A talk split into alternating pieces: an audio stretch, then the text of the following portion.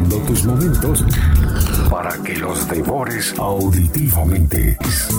Bajo la aplicación gratuita de GDS Radio en tu móvil o tablet en Play Store, App Store o Blackberry, búscanos como GDS Radio y llévanos a todos lados. De Mar del Plata al mundo, GDS Radio, la radio que nos une.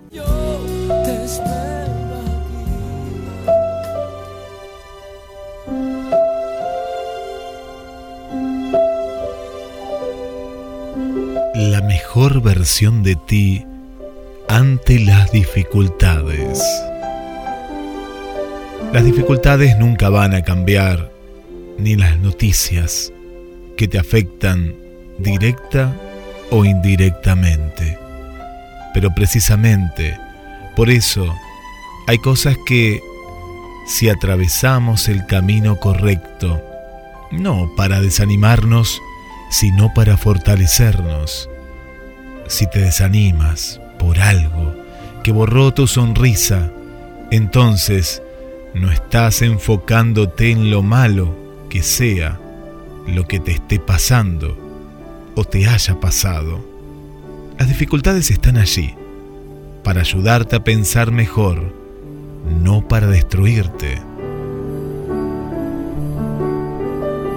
Sé la mejor versión de ti misma. Despierta en los tiempos de incertidumbre. Despierta en este instante. Nunca permitas que un problema te paralice Recuerda que tú tienes el control, no el problema, porque tu trabajo es escudrinar por soluciones que poco a poco se estarán presentando, porque esa es la mejor versión de ti.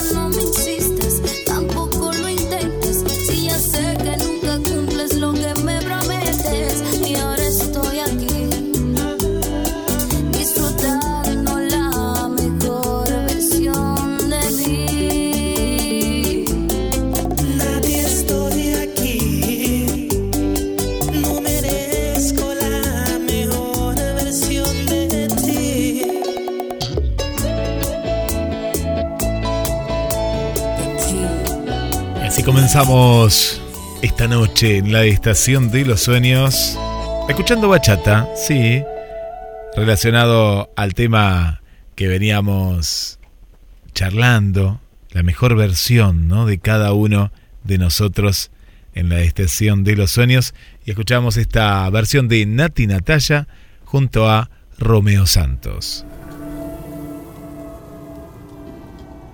Únete a el equipo de GDS Radio HD 223 448 4637. Somos un equipo.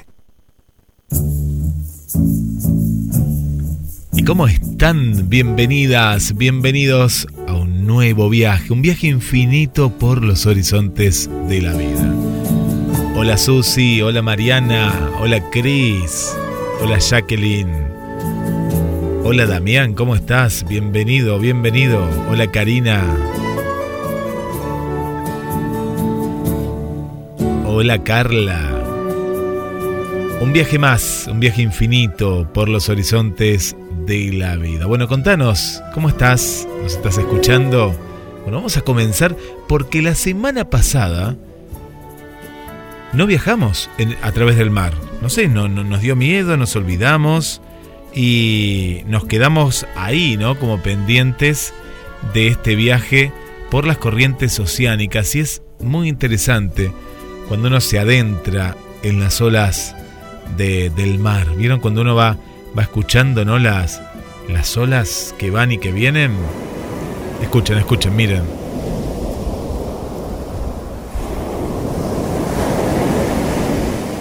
¿Están preparadas? Bueno, ya es clima, ¿no? Para, para ir al mar.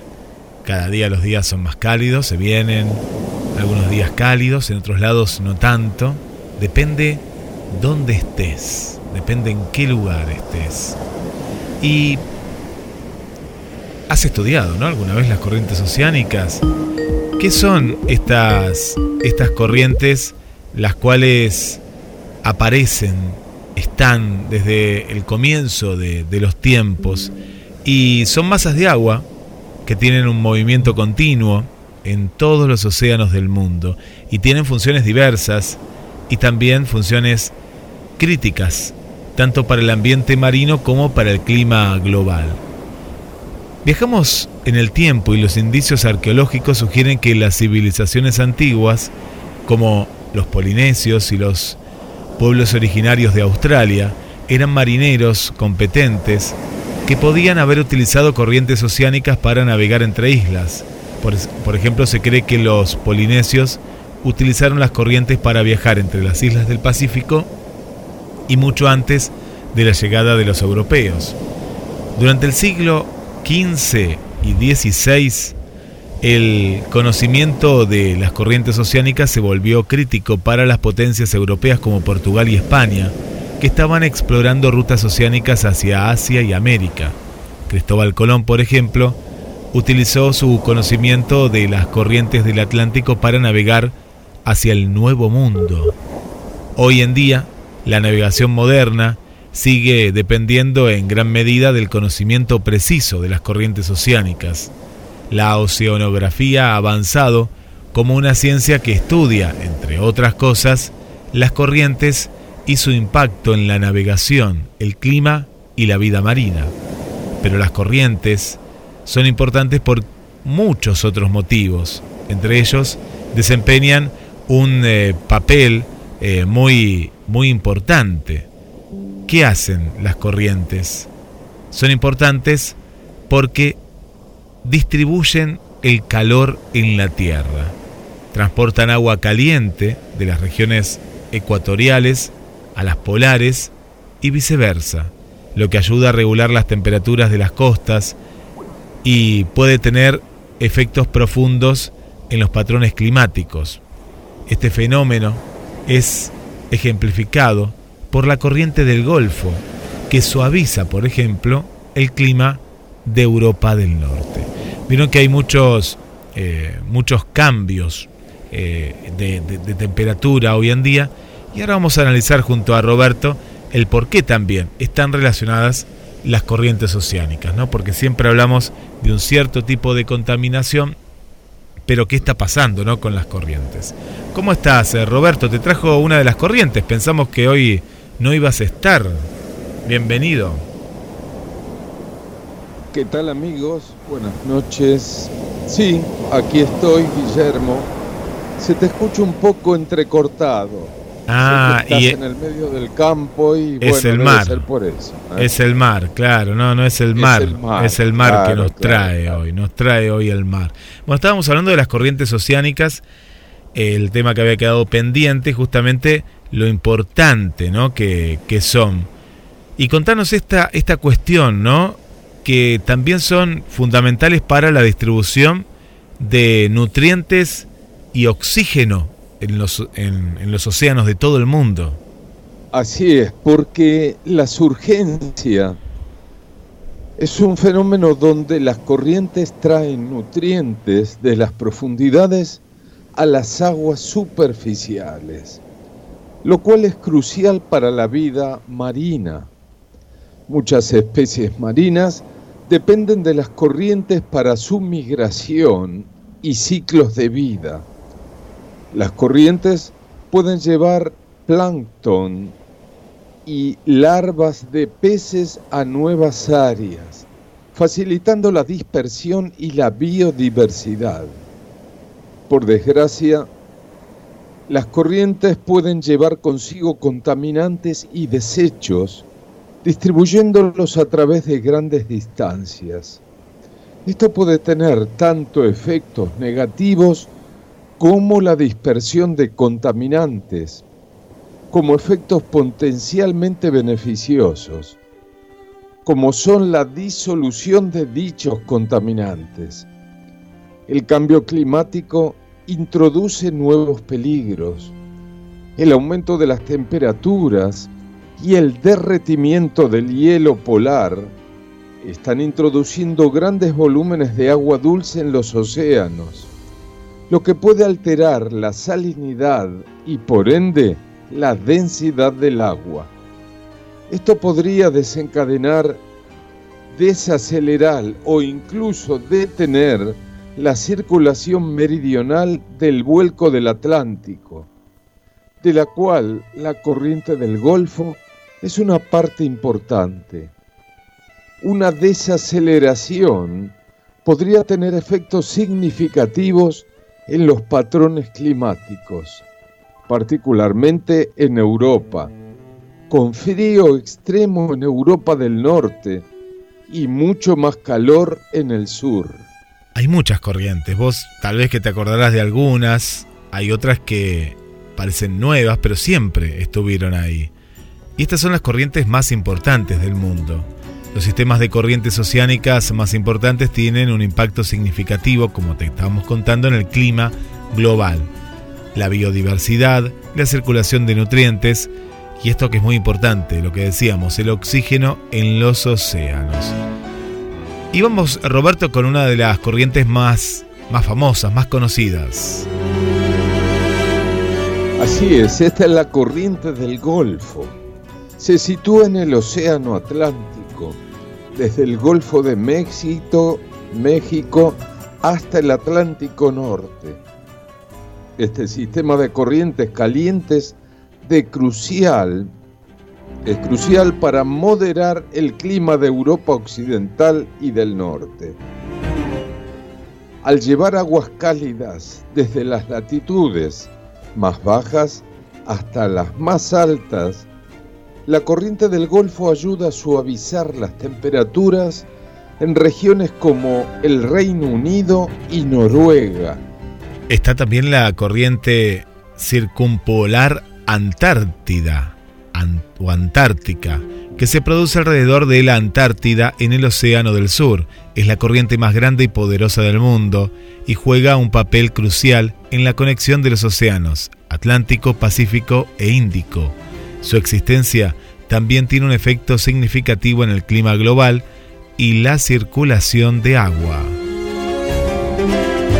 Corriente de California. Esta corriente recorre el Océano Pacífico a lo largo de la costa oeste de América del Norte. Es una corriente fría que tiene un impacto significativo en el clima de la costa oeste de América del Norte. También es vital para la vida marina de la región, ya que aporta nutrientes desde las profundidades oceánicas a las aguas superficiales. Luego está la corriente de Kuroshio en el Océano Pacífico, pero cerca de Japón, ya te diste cuenta por el nombre. Es una corriente cálida que influye en el clima de la región y tiene un efecto importante en la vida marina, similar a la corriente del Golfo. Lleva aguas cálidas hacia el norte, afectando los patrones climáticos. También está la corriente de Benguela, se da en el Océano Atlántico a lo largo de la costa oeste de África. Esta corriente fría es rica en nutrientes y contribuye significativamente a la riqueza biológica del Atlántico Sur. También afecta el clima de la región, particularmente en términos de precipitación y temperatura. Y por último, hablamos de la corriente del este australiano. Se produce en el Océano Pacífico, a lo largo de la costa de Australia. Tiene un impacto fundamental en el clima y la biodiversidad de la costa este australiana. También es famosa por su papel en la migración de diversas especies marinas.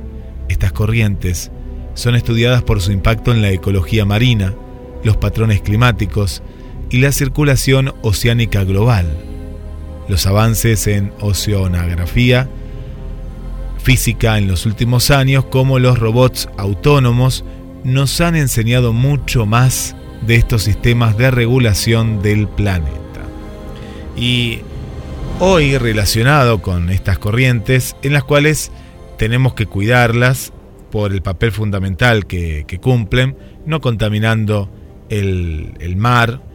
Y hoy vamos a ir con uno de estos robots que hablábamos a las profundidades marinas porque el mundo marino es increíble, los animales que, hay y bueno, se, han descubierto gracias a estas máquinas.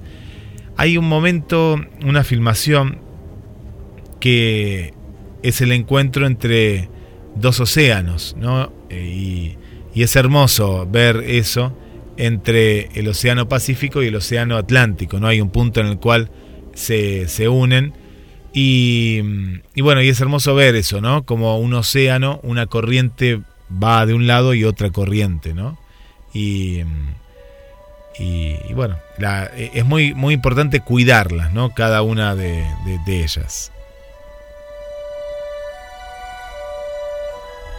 Así es, y a su vez es muy importante que el ser humano deje de contaminar los océanos, sobre todo con plásticos. Tenemos que volver a usar botellas de vidrio para de esa manera dejar de contaminar. ¿Sí? Es muy importante, es muy importante lo que decís porque cada día la isla de basura que las corrientes van llevando de un lado y del otro eh, es cada vez más, más grande. Y hablando del consumismo y de la basura también que generan los componentes electrónicos. Y hay algo que en los últimos años es tan esencial como el agua. Parece ser que exagero, pero seguramente que tomás menos agua de lo que tenés el celular en la mano. Bueno, en estos momentos estás escuchando capaz la radio en un celular. Bueno, eso es positivo. Es lo poco, poco tiene de positivo el celular como comunicarse y escuchar GDS. Está casi a la misma altura. Pero abusamos de él y, al abusar consumimos más, más componentes que, que después terminan siendo chatarra, basura también. Pero hoy no vamos a hablar tanto de ese tema, sino de los componentes, porque nuestro teléfono es algo globalizado. Vamos a hablar de la parte positiva, la, unión de países que tal vez políticamente se lleven muy mal, pero que se necesitan entre sí. ¿Alguna vez te preguntaste de dónde vienen los componentes de tu teléfono? Y los smartphones requieren materias primas como silicio, indio, litio, cobalto, que generalmente se extraen en diferentes partes del mundo. Ningún país posee todos los recursos en cantidades y calidades necesarias para la producción en masa de un celular. Además, la fabricación de diversos componentes de un celular requiere conocimientos técnicos especializados, capacidades de fabricación que suelen estar distribuidos globalmente. Por ejemplo, Corea del Sur es líder en la fabricación de pantallas, mientras que Estados Unidos se destaca en el diseño de los microprocesadores, pero no dispone de la capacidad necesaria para fabricarlos. Eso sí ocurre en Taiwán. En la pandemia, nos dimos cuenta que esta cadena de suministro global se interrumpió y esto provocó grandes problemas para los fabricantes de todo tipo de productos en todo el planeta Tierra. Desde el cierre de fábricas, por falta de materias primas o componentes, hasta listas de espera de meses para conseguir un auto, porque la escasez estaba en los procesadores. El teléfono móvil globalizado.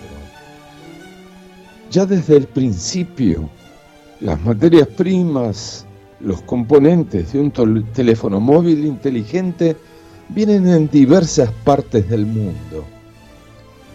Silicio, usado en procesadores y memoria principalmente provenientes de los Estados Unidos, China y Rusia.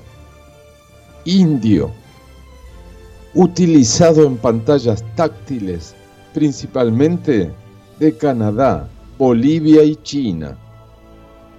Litio, inteligente para las baterías provenientes de países como Chile, Argentina y Australia cobalto, también usados en baterías, principalmente de la República Democrática del Congo. Oro, plata y cobre, utilizados en la tarjeta madre y otros circuitos provenientes de países como Perú, China y los Estados Unidos. Pero aún más importante, un teléfono móvil inteligente está compuesto de varios elementos que trabajan en conjunto para ofrecer sus múltiples funciones y cada uno de ellos se fabrica de diferentes países del mundo. Por ejemplo, la, pantalla, la pantalla táctil de estos teléfonos es el interfaz principal de interacción con el usuario. A menudo es tecnología LCD, OLED y los países y empresas que lo fabrican son principalmente Corea del Sur, donde está Samsung y LG, Japón, Sony, Sharp y China, BOE. Después le sumamos el procesador, que es el CPU que tiene cada teléfono. Sería el cerebro, ¿no? para llamarlo de, de una manera precisa, del dispositivo, responsable de ejecutar las instrucciones de las aplicaciones y del sistema operativo. Es similar al que tenemos en una computadora, pero pequeña se fabrican en Estados Unidos, Corea del Sur, Taiwán y China. Memoria RAM actúa como un almacén temporal para el procesador, permitiendo la multitarea y la ejecución fluida de programas. Los suministradores son Corea del Sur, Estados Unidos y Japón. Después tenemos lo que es el almacenamiento interno, el dispositivo donde se guardan todos los datos, las aplicaciones, generalmente en forma de memoria flash, se fabrican en Corea del Sur con Samsung, Japón con Toshiba, Estados Unidos con Western Digital y Taiwán con TSMC. Batería. Provee la energía necesaria para el funcionamiento del dispositivo. Las baterías actuales de iones de litio se, se fabrican en China, Corea del Sur y Japón.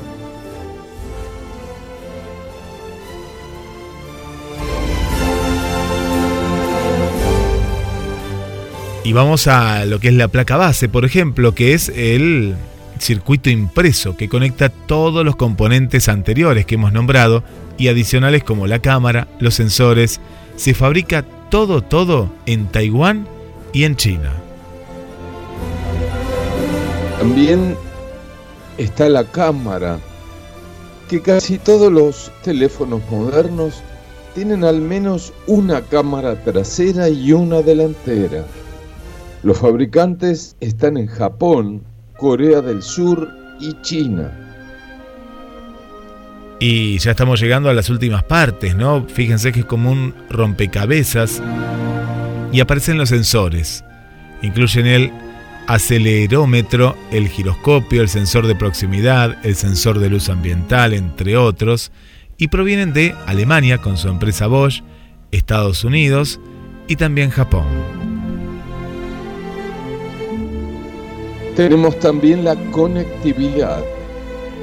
Son componentes para Wi-Fi, Bluetooth, señales de telefonía móvil. Los suministran desde Estados Unidos, Taiwán y China. Fíjense eh, que aunque la fabricación puede estar ubicada en un país específico, como contamos, a menudo es el resultado de una cadena de suministro internacional. Por ejemplo, puede ser que una empresa de Taiwán podría ensamblar un iPhone, pero en China, pero usando componentes fabricados en otros países y materias primas que a la vez son extraídas de más naciones. La especialización por país en la fabricación de componentes también está sujeta a cambios debido a factores como avances tecnológicos, políticas comerciales y costos laborales. Por ejemplo, la guerra comercial entre Estados Unidos y China ha tenido un impacto en la cadena de suministro de componentes tecnológicos. Si el mundo quiere seguir disfrutando de esta tecnología, es imprescindible que los países colaboren entre sí. Es muy importante eso, es muy pero muy importante. Así que cuando tengas el teléfono en la mano, pensa en todo, todo esto que, que te hemos contado. Y ojalá que los países colaboren, pero también en cosas más importantes. Le mandamos como la paz, ¿no? Como la paz y la unión. Le mandamos un saludo para Francisco Oscar desde Córdoba. También un saludo para nuestra querida Esther, Esther, gracias Esther por acompañarnos. Para Susi, un beso muy grande. Por aquí Esther nos dice que el sonido del mar algún día conoceré el de Mar del Plata. Claro, porque en Asunción no hay mar, no hay mar. Bueno, qué tristeza, ¿no? Un lugar sin mar. Bueno, venite para Mar del Plata, que hay, eh, es hermoso, hermoso el, mar. Y a veces uno lo tiene y, es como parte sonoro, ¿no? Ya es algo que, que uno está acostumbrado. Se viene el cuento en la estación de los sueños. Más notas. Se viene Halloween. Prepárate, eh, prepárate porque vamos a estar hablando del misterio, de los enigmas. ¿Por qué celebramos Halloween? ¿Estamos, sabemos el por qué? Bueno, te lo vamos a contar y viajaremos mucho más en este viaje infinito por los horizontes de la vida.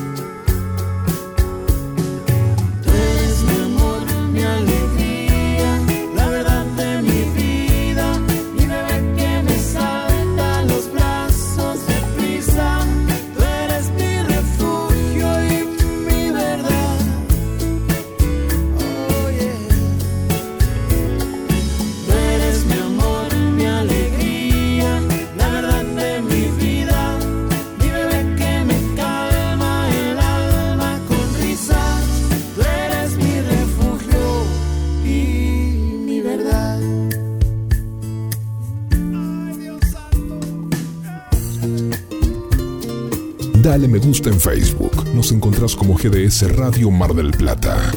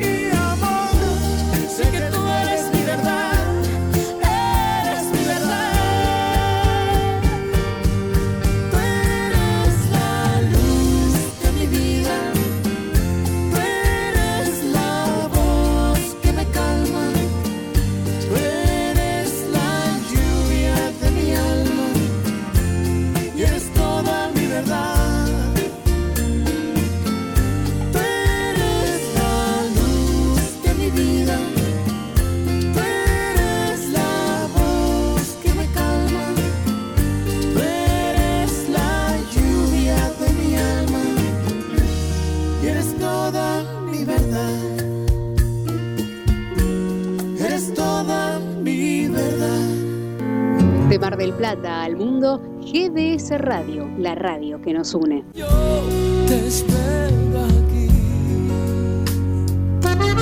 Pescadería Atlántida. Del mar a tu mesa. Única roticería marina. Atendido por sus dueños. Venía a conocer Pescadería Atlántida. España, esquina Avellaneda.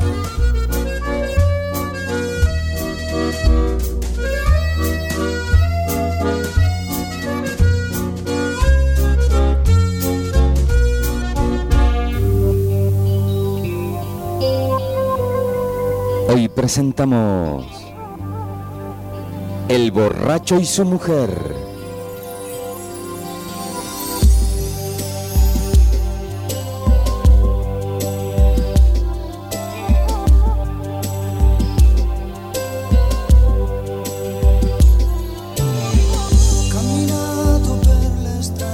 ¿Quién no tiene su vicio al que ni la vergüenza ni el temor corrigen? Recuerdo a propósito un cuento, pues nada afirmo sin apoyarlo en un ejemplo. Y dice así, un esclavo de Baco arruinaba su salud, su cabeza y su bolsa. Personas por el estilo, apenas a mitad de su existencia, han acabado ya con todo su dinero. Cierto día en que nuestro hombre, lleno del jugo de la viña, había dejado sus sentidos en el fondo de una botella, su mujer le encerró en un sepulcro. Allí durmió la mona a pierna suelta. Al despertarse, ve en su torno las pompas de la muerte. Un sudario, unos cirios, y exclama, ¿qué es esto? Mi pobre mujer es viuda. Esta llega como una furia, cubierta y cambiando la voz, y se acerca al ataúd del supuesto muerto, presentándole un manjar digno del propio Lucifer. Ya no duda el marido de haberse convertido en ciudadano del infierno. ¿Quién eres tú? le pregunta el fantasma. Soy la despensera del reino de Satanás, repuso la mujer, y traigo de comer a los que habitan en la negra tumba. Y el marido replica sin pensar en ello. Y de beber, ¿no le llevas?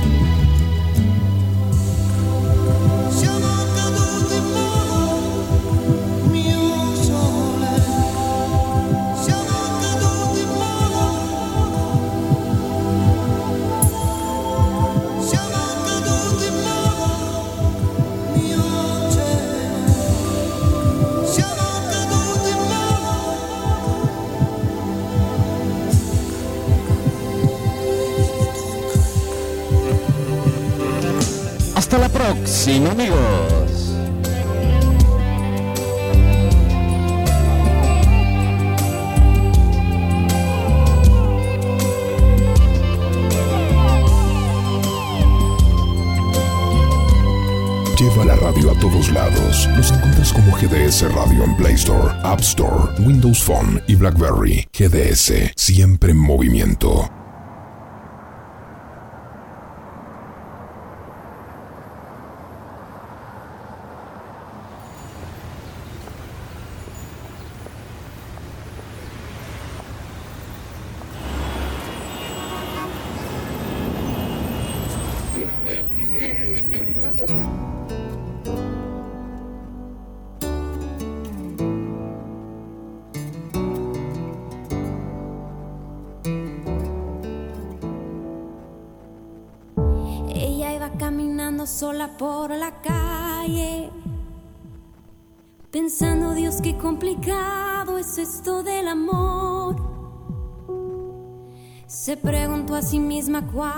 Habría sido el detalle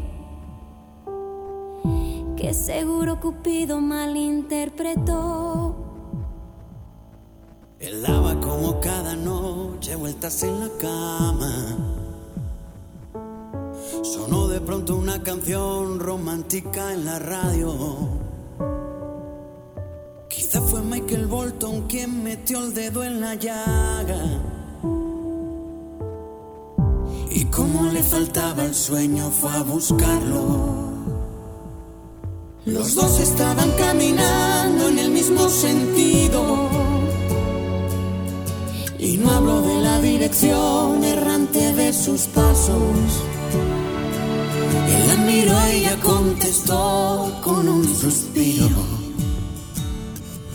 Y el universo conspiró para abrazarlos. Dos extraños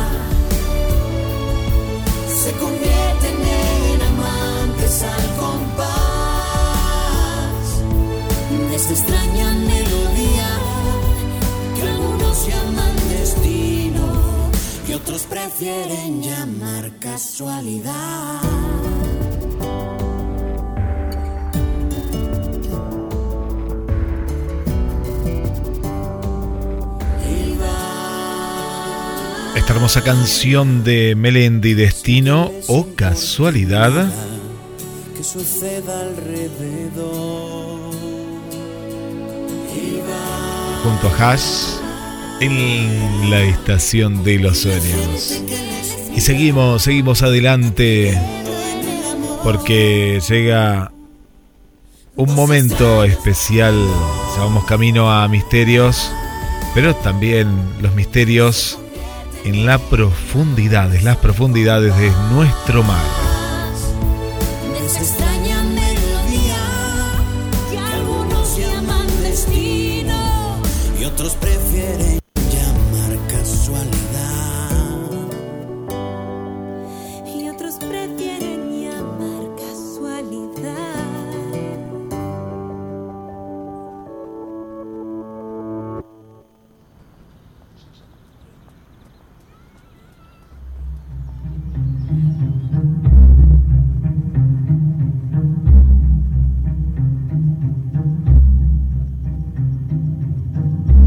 Cinco criaturas espeluznantes reales que podrían ser monstruos de Halloween, pero son parte de nuestra naturaleza. Siempre aparecen las calabazas, las calaveras, brujas, fantasmas. Cada año se buscan ideas originales con las que celebrar esta fiesta de origen celta, que ya te vamos a contar sus enigmas.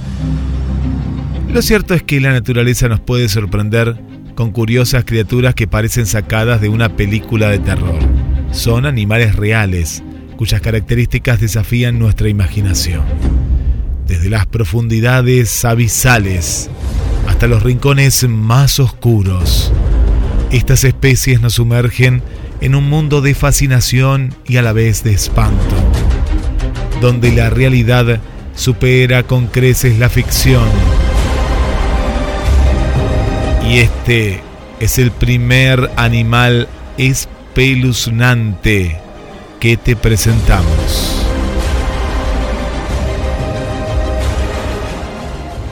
Así es, se llama Astrocopus gutatus, llamado también el pez zombie. En las aguas poco profundas del Océano Atlántico, entre Carolina del Norte y Nueva York, parcialmente enterrado en la arena, habita una criatura fascinante. De nombre científico Astrocopus gutatus luz y también conocido como mira estrellas del norte y más coloquialmente pez zombie. Es un animal extraño, de más de medio metro de longitud. Su cuerpo oscuro presenta manchas blancas en el dorso, lo que facilita su camuflaje en zonas arenosas. Unos ojos saltones que salen del sustrato le permiten al pez zombie vigilar, vigilar su entorno permanentemente, mientras con la boca, también dirigida hacia arriba, como si fuese una trampa, captura las presas que embosca.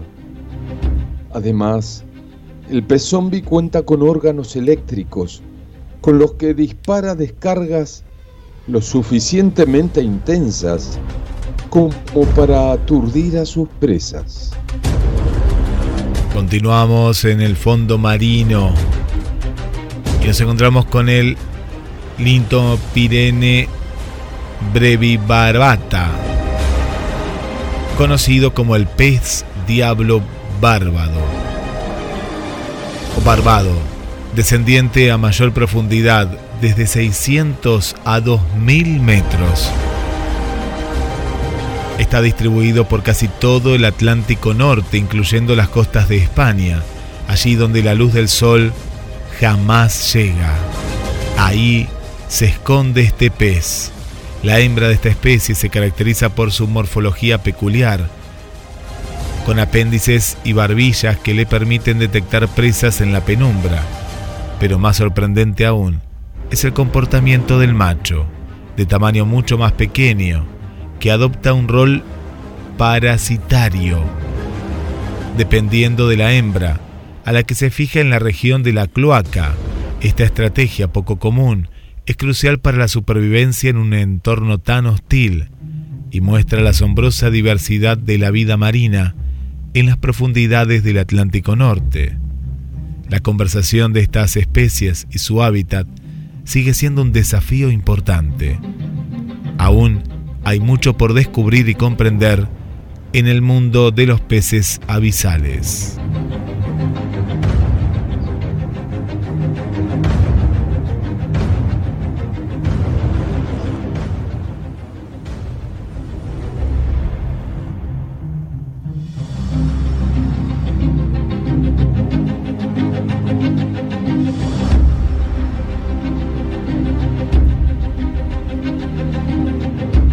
Los pinnogonis, también llamados pinogónidos, que son falsas arañas del mar.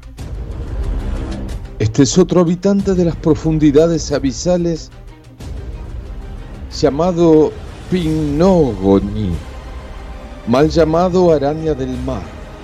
Algunas especies se encuentran cercanas al litoral y otras habitan hasta los 6.000 metros de profundidad.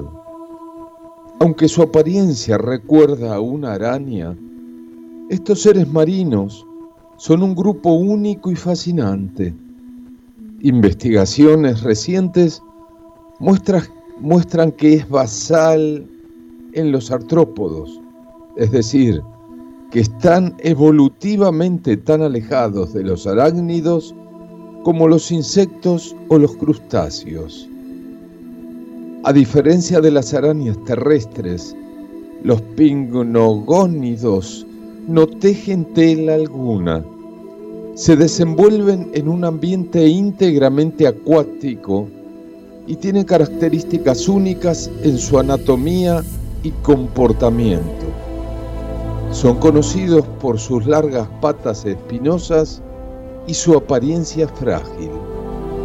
Pero lo son solo en apariencia. Son depredadores perfectamente adaptados a su entorno.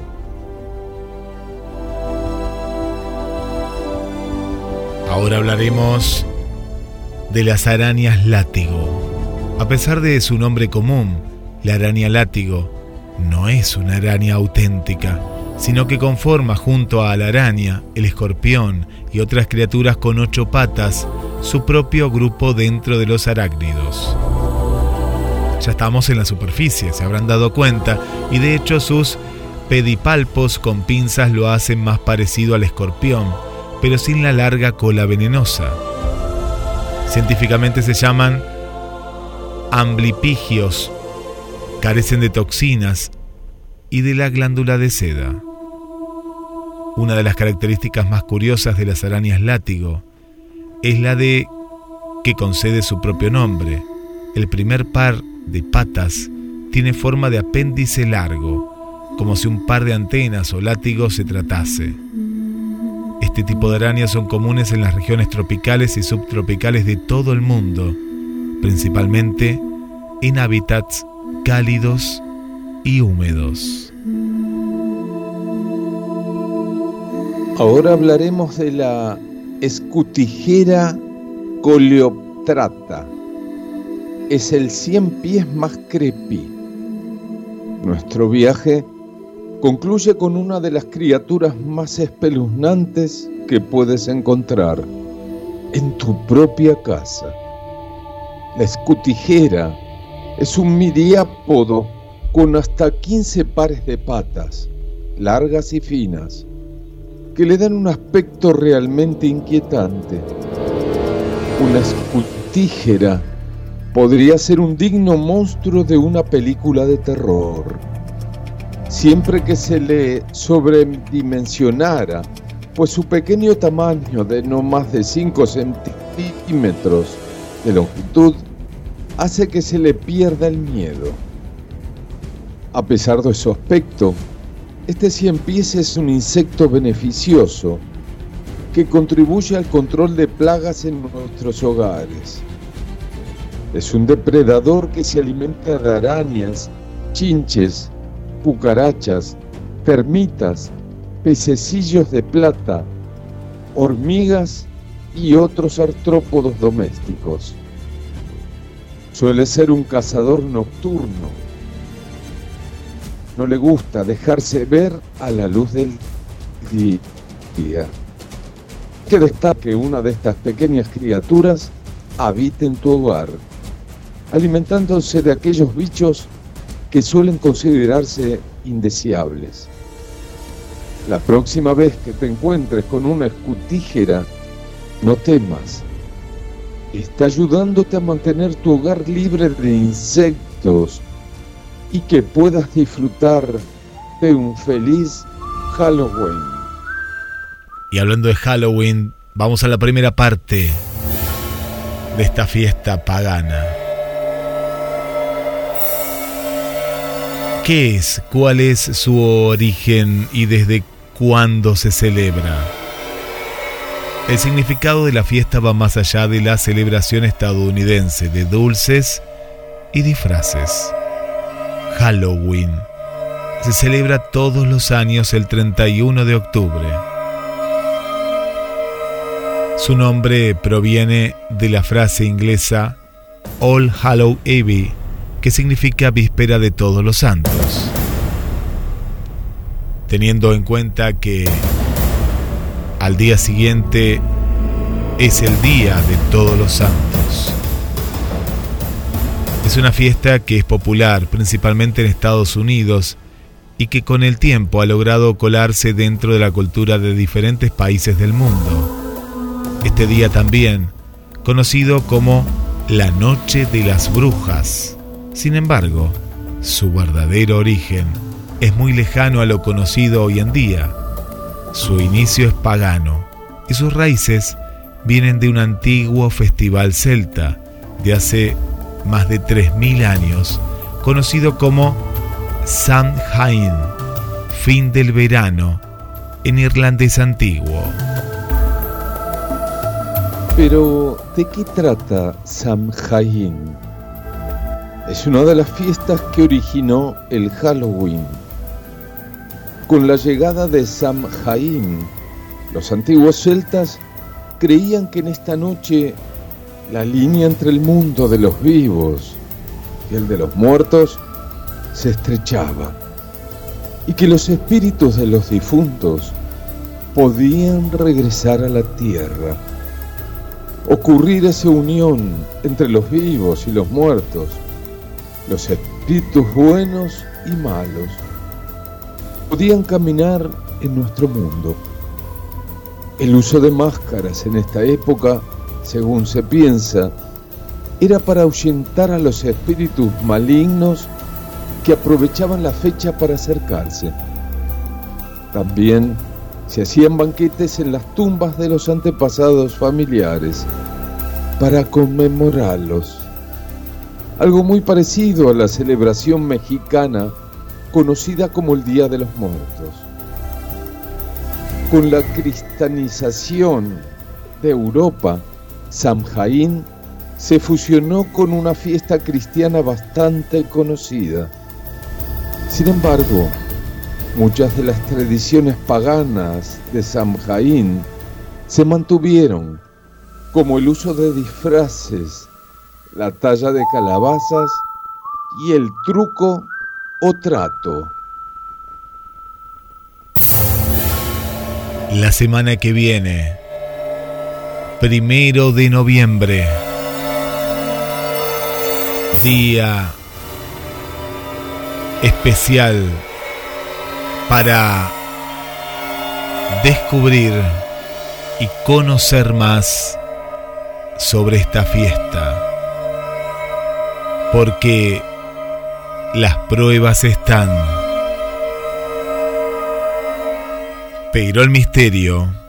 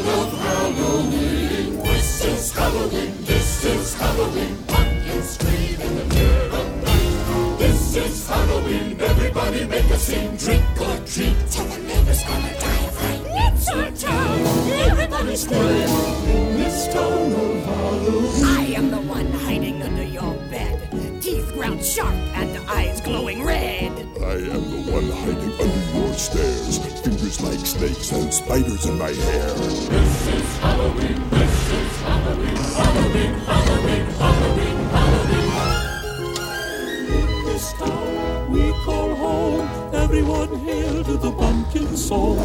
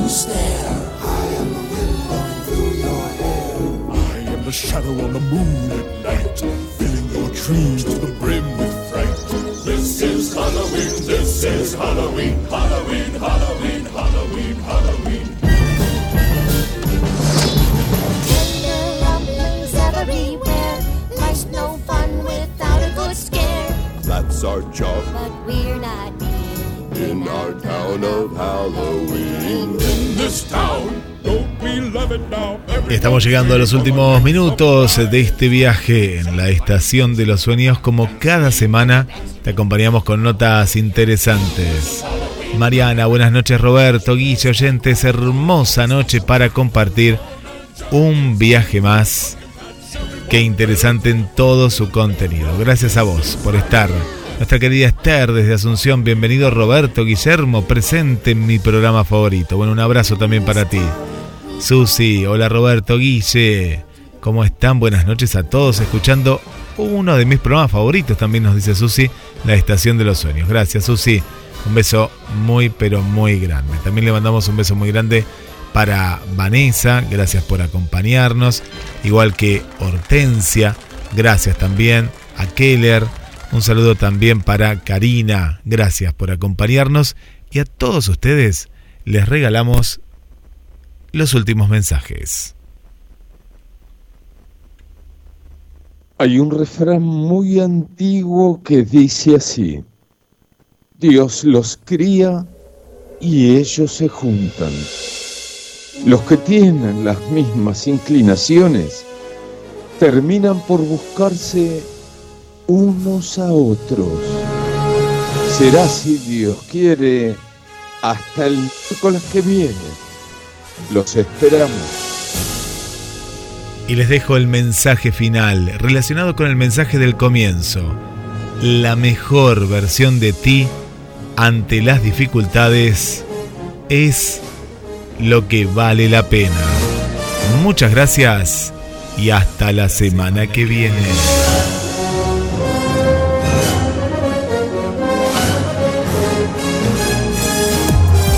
Lentamente las sombras envuelven la ciudad. Y la música se vuelve indispensable. GDS Radio Mar del Plata, la radio que nos une. Nos encontramos disfrutando de la mejor música del mundo. GDS Radio, la radio que nos une.